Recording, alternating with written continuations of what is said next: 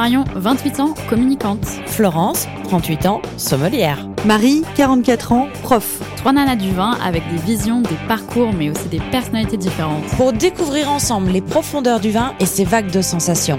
Alors, on part en plongée ensemble?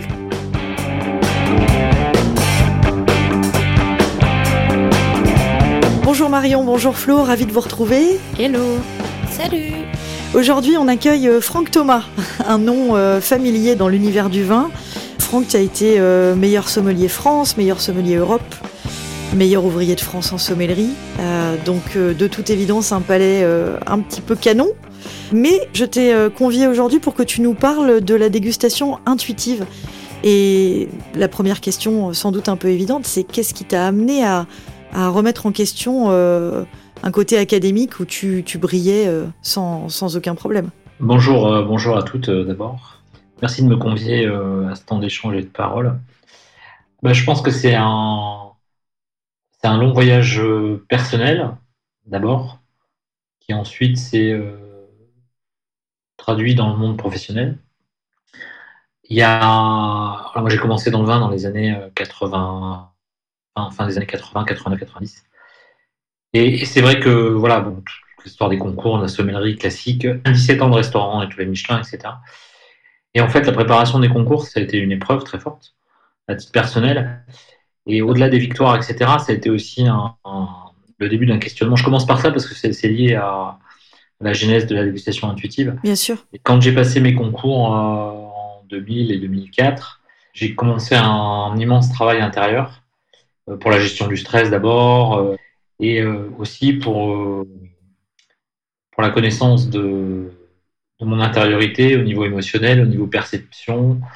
Et euh, voilà, ça a commencé par le yoga, ça, ça, ensuite, ensuite j'ai j'ai voyagé, j'ai eu la chance de voyager parce que je travaillais pour un importateur japonais. Et je travaillais pour, un, pour une grande chaîne d'hôtels en Inde aussi.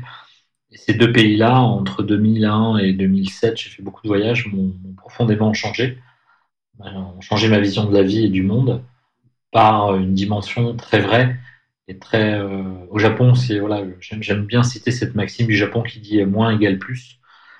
Euh, dans, dans, dans, les apparences, d'où le, zen, la sobriété, etc. Et l'Inde, c'est. Euh, j'aime bien raconter cette anecdote parce que je me baladais en Inde sac à dos et je me suis retrouvé face à face avec un sadhu.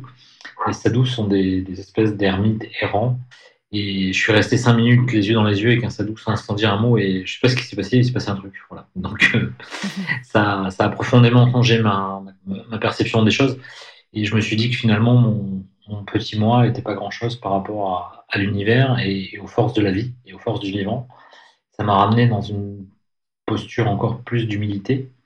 Je me suis dit que mes titres et ce que je savais c'était bien, mais c'était euh, un vernis puis après, bon, là, il y a plein de personnes dans le monde du vin qui ont compté pour moi, comme des gens comme Marcel Lapierre, comme Jean-Claude Chanudet, comme mm. Jacques Néoport, comme euh, bah, des gens qui étaient au début des années 90 dans les vins nature, tout ça. Donc j'avais, j'avais déjà une partie de ma, on va dire, mon approche du vin qui, baignait là-dedans, pas par euh, conviction, mais par euh, ressenti. Tout simplement, je me, j'ai jamais été un, un, homme de conviction ou de, ou de parti pris fort. par contre, ça, me plaisait, j'étais bien, donc euh, j'allais chercher ça. Et en 2000, euh, voilà, donc 2007, je quitte la restauration, je fonde, je fonde, même si je fais un peu, un peu de formation avant, je fonde mon école en 2007. Et je fais ce que j'ai appris, c'est-à-dire je transmets la dégustation euh, analytique, classique, etc. Et puis, entre-temps, moi, j'ai cheminé déjà dans ce chemin intérieur et dans ce chemin de connaissance. quand je parle de connaissance, c'est de la connaissance sur, sur, le monde intérieur, sur le monde de la méditation, sur le monde du calme, sur le mhm. monde de la, de la vérité des, de la, vérité profonde des valeurs et des, des sensations. Et en 2009, euh, il y a un événement qui va. Euh, c'est un événement on ne peut plus euh, simple. Hein. J'anime une, une, masterclass de, sur les côtes rôties. Et donc voilà, je fais mon topo, la syrah, la dimension aromatique, etc., etc. Et je vois bien que dans le fond de la salle, il y a un, il y a un, homme. Et dans cette pratique intérieure, moi, j'ai appris à regarder les gens dans les yeux. Et je le regarde dans les yeux, mais vraiment dans les yeux, quoi. Enfin, sans insistance, mais euh, je le regarde, quoi, vraiment. Et je vois bien qu'il y a un truc qui est vide. Et donc, je, vais le voir à la fin de la séance et je lui dis le temps qu'on a passé ensemble, qu'est-ce que vous avez ressenti? C'était comment pour vous? Il me dit c'était bien, mais j'ai absolument rien compris et j'ai absolument pas ressenti ce que vous disiez. Mais le gars, très gentil, très posé et tout. Et puis je lui dis Ok, très bien, je repars avec ça. Et bon, voilà. Je me dis Bon, c'est sympa, c'est bien. Mais ça, ça a planté une graine dans mon, dans mon cœur. Je me suis dit Je peux peux pas continuer comme ça. C'est pas possible. Je suis à contre-courant de ce que je vis dans ma vie personnelle et spirituelle et je peux pas avoir une posture de vie d'un côté et, pas m'aligner dans ce que je fais. Donc, euh, je vais à cette époque-là, euh, j'accompagne une, bonne amie vigneronne qui s'appelle Elisabetta Fagioli. Le domaine se nomme Montenidoni en Toscane. On part tous les deux en voiture euh, à Provagne. Je lui donne un coup de main sur son stand, etc. C'est une dame qui, avait qui a maintenant un, âge très certain, mais qui avait un âge déjà certain à cette époque-là. Et on discute à bâton rompu de ce, sujet-là, de la dégustation et tout. Et elle me dit, euh, parce qu'elle est assez cash, euh, fais ce que tu sens, hein. pourquoi tu te poses des questions. Donc sur ces conseils, voilà, je vais monter un groupe de recherche euh, avec des vignerons, des musiciens, une prof de calligraphie japonaise, mm. des gens dans le vin et pas dans le vin. Et on va se réunir entre deux et quatre fois par an, des week-ends, où on va faire plein d'expérimentations les plus bizarres les unes que les autres. Et de ces 4-5 ans de partage, il y a plein de personnes qui vont. C'est un groupe ouvert, hein, donc il n'y a pas de il n'y a pas de participation demandée. Euh, chacun amène ses bouteilles et, et, son, et sa gamelle, comme on dit. Euh, et on va vite des choses. Et de, euh, tout ce cheminement-là, il va naître une, approche qu'on appelle l'approche intuitive, que moi j'ai commencé à développer au sein de l'école en 2012-2013. Donc ça fait un petit peu plus de dix ans qu'on vit avec et qu'on la pratique. Et très franchement, moi j'aime bien dire que finalement, les dégustateurs ou les, amoureux du vin qui qui rentrent dans cette méthode-là, à la fin, ils sont pas meilleurs que les autres, mais ils ont confiance en eux. Ils apprennent avec douceur et bienveillance. En dégustation classique, euh, si on te dit ça sent ça et que tu le sens pas, bah tu te dis euh, c'est lui qui a raison. Euh, moi, je perçois différemment, mais je perçois pas juste. Alors qu'en approche intuitive, on va essayer de comprendre comment tu perçois et on va essayer de t'emmener à comprendre comment ça fonctionne à l'intérieur de toi. Voilà. Il, y a, il y a finalement, si tu veux, moi j'ai mis, euh, je sais pas, 20, 15, enfin 5 ans, 10 ans, 15 ans, j'en sais rien, à lire un vin, à ressentir un vin en quelques secondes, tu vois, tu, rentres dans le vin, tu sens si ça vibre, si ça vibre pas, si le vin te raconte une histoire ou pas, si c'est en, un mot, si c'est un vin vivant. Euh, et si tu veux, chez nous, les apprenants, au bout d'un an, bah, ils ont ils tellement passé de temps à regarder dedans quand je dis regarder dedans, c'est à l'intérieur, qu'ils se sont connectés, alors ils se sont autorisés à se connecter, et ils n'ont pas passé 90% de leur temps à essayer de faire rentrer euh, le vin, qui pour moi est une émotion et une vibration, dans un cadre mathématique. Et ils le font après, mais euh, ils ont, ils ont cette, euh, cette lecture du vin, cette, cette, cette moi j'appelle ça ce, cette connexion avec leur avec leurs sensations et leurs perceptions, ils sont en vérité avec eux-mêmes. Donc ce que tu dis en fait, c'est que mentalement, il faut être prêt à recevoir le vin pour mieux le ressentir. Ouais, en fait, le sujet, c'est qu'il faut pas chercher. Mardi, j'étais avec euh, Jean-Michel euh, Dice euh, et Gabriel Lépousien, on était au lancement du DU, où, ils sont très basés sur la dégustation géosensorielle. Et Julien Camus, qui s'occupe lui de l'U3, la partie dégustation, qui vit avec la dégustation géosensorielle de façon régulière, me dit euh, en fait euh, la dimension intuitive elle est complètement liée. À... Pour moi les trois approches euh, sont complètement liées d'ailleurs. Mais en tout cas il y a cette, ce besoin vraiment de comprendre comment ça fonctionne à l'intérieur, comment ça marche, comment je perçois. je dis toujours, je donne un exemple simple, c'est ça, c'est dans. Moi, j'ai mon garçon qui a fait beaucoup d'école Montessori à cause de son handicap et, et il a appris à savoir comment il fonctionne. Et si, par exemple, dans les écoles, dans les petites écoles, si pendant six mois, on expliquait aux enfants de savoir comment ils apprennent, comment il faut apprendre pour eux. Est-ce qu'ils sont auditifs, est-ce qu'ils sont kinesthésiques, est-ce qu'ils sont visuels, est-ce qu'ils doivent apprendre le matin, l'après-midi, la nuit On a chacun des modes de fonctionnement différents. Vous imaginez si chacun avait cette connaissance-là, soi-même, ça, ça serait quand même beaucoup plus confort et moins violent.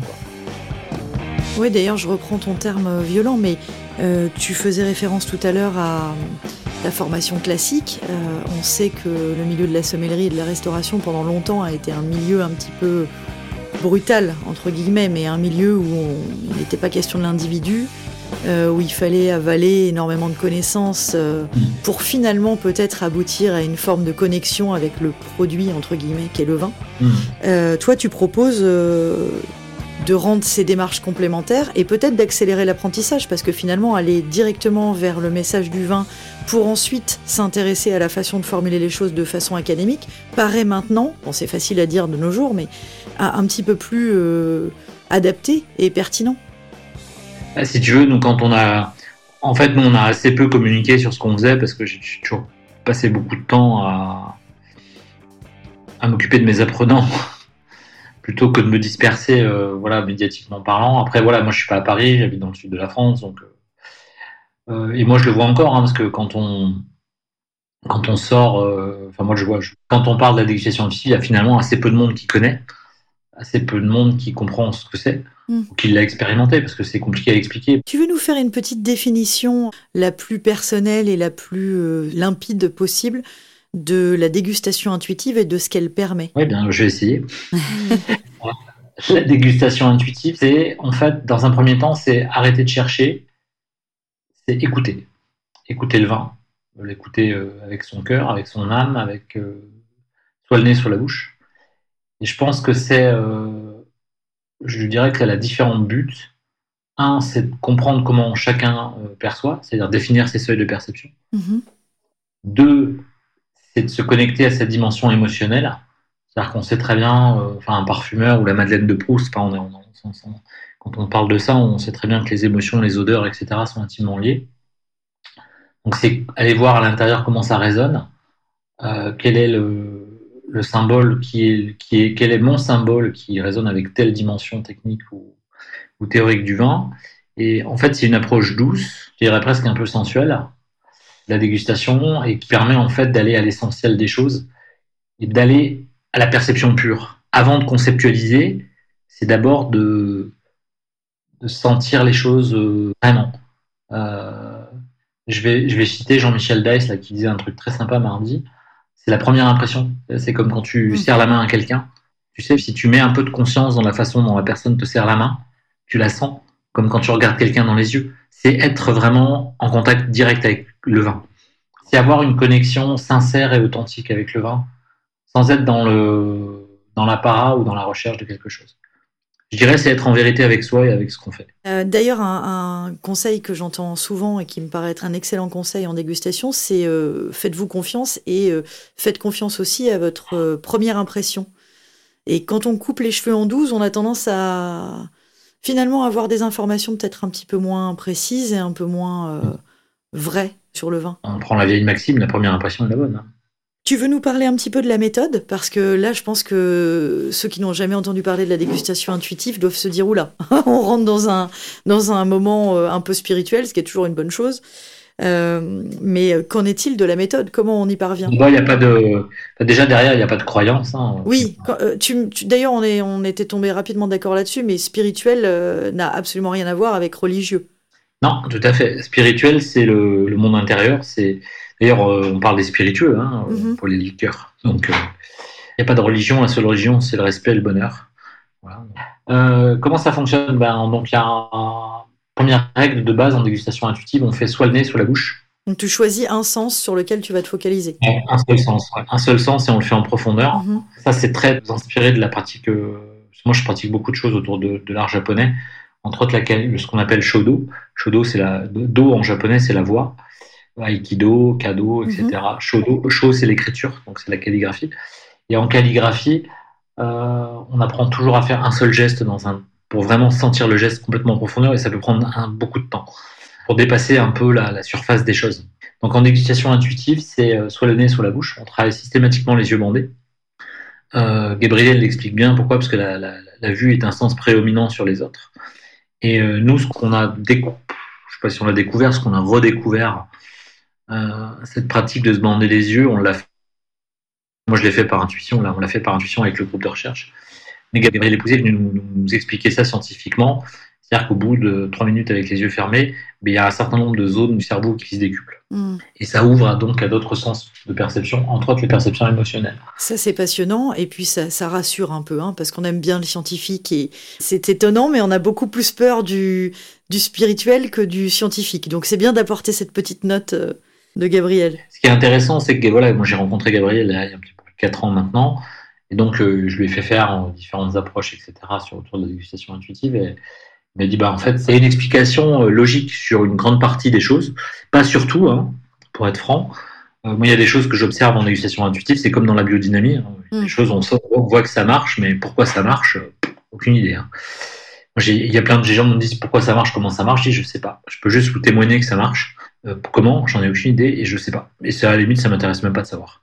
Oui, cela dit, euh, Einstein disait euh, la connaissance est empirique, le reste c'est de l'information. moi, ce que j'entends, c'est que la démonstration peut être faite aussi par l'expérience. Si systématiquement tu as des, émotions ou un plaisir gustatif plus fort, est-ce qu'on a besoin, si la méthode n'existe pas encore, de pouvoir décrypter ça de façon scientifique? Je suis pas certaine. Ouais, voilà. Après, ça dépend du besoin de la personne qui pose la question. Euh, donc, euh, prenons par exemple le cas de la bouche. Donc, on travaille toujours les yeux bandés, comme je le disais, une chose à la fois. Et le principe de base, c'est de travailler sa posture corporelle. Donc, euh, les, deux pieds ancrés dans le sol, assis, on essaie d'avoir le dos droit.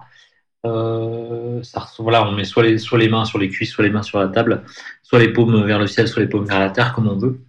L'idée, c'est d'avoir une posture un petit peu droite, un peu à la fois ferme et détendu. Hein, ça fait penser à une posture de prana en, yoga. Mhm. Encore une fois, tout ça, ce sont des accessoires. Hein. Après, plus on pratique, plus on peut s'en débarrasser.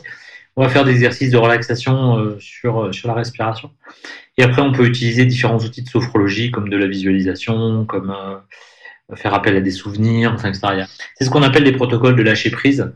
Donc, ça veut dire que ce sont des activités mentales ou de respiration qui ont pour but de, de rendre le dégustateur feuille blanche c'est-à-dire le plus ouvert possible, le plus, le plus disponible possible à ce qu'il va vivre. Voilà. Ça, c'est la mise en condition, donc. Voilà, voilà. Et ensuite, on goûte le vin. Donc, on goûte, euh, en général, on conseille sans, sans grumer, hein, donc sans, s'inspirer de l'oxygène. Mm. On essaie de voir, euh, mais encore une fois, là, c'est assez libre. Hein, s'il y a des personnes qui ont envie de nous. enfin, ce que je dis toujours, d'abord, les, personnes en négociation active me disent qu'est-ce qu'il faut faire? Bah, J'ai dit, pour une fois, il n'y a rien à faire. c'est juste euh, écouter. Écoutez, soyez. Et je leur dis, c'est quand même un, truc chouette parce que c'est un endroit où vous êtes libre de faire ce que vous sentez. Donc prenez cette liberté. Et il y a beaucoup de personnes qui ne sont pas très à l'aise avec ça. Oui, hein. Parce qu'on est habitué à être guidé, surtout hein, dans, le, milieu de la dégustation. En fait, toi, tu dis que chacun a sa méthode pour euh, se former. Donc en fait, tu crées un peu des autodidactes du vin. Ouais, ouais, tout à fait. Ouais. Ça va un peu dans ce sens-là où chacun a trouvé sa voie. Quoi. Et après, donc le, vin est goûté comme ça. On, propose aux personnes d'avoir une feuille blanche, un stylo, et d'avoir donc les yeux bandés et d'écrire sur la feuille euh, ce qu'elles ressentent. Ça peut être euh, des images, des sons, des souvenirs, des dessins, des formes. C'est libre cours. Et ensuite, voilà, donc ça, ça dure pendant, euh, je sais pas, 2, 3, 4, 5, 7, 8, 10 minutes à peu près hein, sur la bouche. Selon l'habitude du groupe de pratiquer ça et son, et sa volonté à s'immerger euh, dans la pratique. Et après, donc, chacun enlève son bandeau. On précise toujours aussi que les personnes, si elles se sentent pas bien pendant l'exercice, elles peuvent enlever le bandeau. Hein. Pas, y a rien, hmm. rien n'est obligatoire. C'est un espace de liberté, de bienveillance. Oui, parce que c'est quand même 10, euh, minutes. Hein. C'est quand la dernière fois qu'on s'est penché sur un vin pendant 10 minutes? Donc, hmm. effectivement, ça doit déstabiliser peut-être un peu au début. Ouais, ouais, voilà. Et puis, euh, et puis on sent pas, quoi. On n'a pas vu, on n'a pas senti. Hmm. On est juste dans une dimension du vin a priori. Et euh, après, voilà, donc on, chacun sort de l'expérience, on enlève les bandeaux, et ensuite on fait un partage où voilà, chacun va lire ce qu'il a pu écrire, ou s'il n'a pas écrit, bah, il dit ce qu'il a ressenti. On le partage ensemble, on, fait un temps de partage et de synthèse, et de ça, on va essayer d'interpréter qu'est-ce qui a résonné chez chaque participant, dans quel ordre, avec quelle intensité, et qu'est-ce que ça peut vouloir dire. Donc là, on est dans l'empirisme, hein, c'est ce qu'on appelle un débriefing intuitif. Et à la suite de ça, on va proposer aux personnes de répéter euh, l'expérience sur différents axes du vin. Ça peut être sur l'acidité, ça peut être sur la rondeur, ça peut être sur, euh, sur les tanins, enfin voilà, sur des points techniques. Et on va voir comment un élément technique du vin résonne en termes de symbolique intuitive. J'aime bien dire que c'est un peu comme l'approche jungienne en, en, psychologie. On est un peu dans l'interprétation du symbole du rêve. C'est un peu le même sujet. Ce qui nous change aussi, c'est que tu es en train de parler de la qualité des tanins, de l'acidité, etc., beaucoup plus que de la quantité. Donc c'est une vision très différente de certaines méthodes anglo-saxonnes. Peut-être.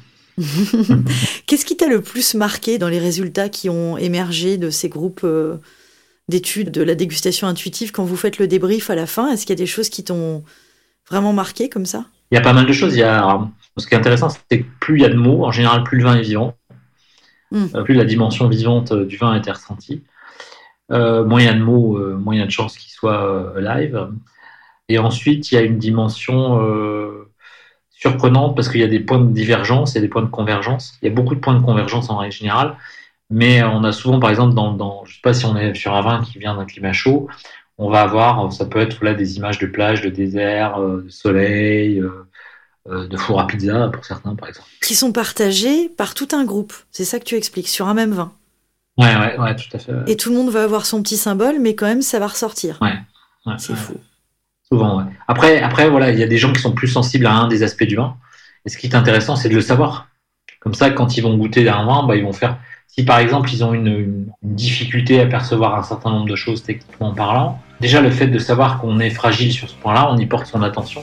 En y portant son attention, on est plus efficace. Mhm. Moi, ce que je trouve très intéressant euh, avec cette méthode, parce qu'on avait fait une dégustation comme ça avec Marie, tu es aussi beaucoup plus ouvert d'esprit. Enfin, tu vas écouter l'autre, tu vas dire ah tiens moi j'avais pas pensé à ça, euh, c'est vrai et tout. Donc je trouve que ça te pousse aussi à, ouvrir un peu tes chakras, ouais, et pas être autocentré en effet en disant euh, voilà moi je goûte comme ça, c'est comme ça. A, oui voilà, ça t'ouvre l'esprit et, euh, et il y a peut-être d'autres manières d'interpréter le vin. Ça libère beaucoup la parole aussi quand tu mets dans la même salle des personnes avec un niveau confirmé dans le vin et des néophytes. Ça permet à tout le monde de s'exprimer sans. On n'est pas dans le registre de la connaissance technique, on est dans le registre du ressenti, donc tout le monde a quelque chose à dire. C'est la raison pour laquelle souvent on fait goûter euh, une pomme en début de formation, où on fait ce travail-là olfactivement sur une huile essentielle, parce que tout le monde a quelque chose à dire, et même les gens qui sont experts dans le vin ne sont pas experts en pomme ou experts en huile essentielle. Mm. En décontextualisant euh, l'affectif du dégustateur avec le vin, on se rend compte aussi que, bah, tout le monde a. D'ailleurs, cette approche intuitive, elle fonctionne sur tout. Hein. Sur les aliments, sur euh, le thé, enfin, on peut, le faire sur tout. Pour être très franc, on l'a fait que sur le vin pour l'instant. Après, on a bricolé un peu. Moi, j'ai bricolé sur du thé ou sur des infusions, mais euh, ou sur des huiles essentielles. Mais après, on peut le faire pour tout. hein. On en revient à l'abandon de l'élitisme et des codes de dégustation du vin au profit euh, de la libération de la parole, comme tu le disais à l'instant, de chaque dégustateur, de, de se faire un petit peu plus confiance euh, et, et donc, in fine, d'être un petit peu moins dans le, dans, oui, dans le côté auto-centré, comme disait Marion, et beaucoup plus dans l'écoute du vin. C'est censé vraiment nous, nous libérer, nous apaiser et nous apporter une autre forme de, de contact Il y a moins de besoin de paraître, quoi.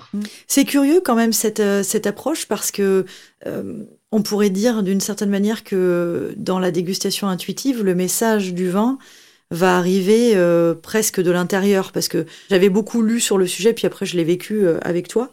C'était une expérience assez forte mais ce type d'écriture euh, un peu automatique, t'as l'impression que le message du vin ou son énergie jaillit de l'intérieur euh, là où euh, auparavant j'avais toujours eu l'impression que les messages arrivaient de l'extérieur, que il y avait des données techniques euh, qu'on devait noter, etc.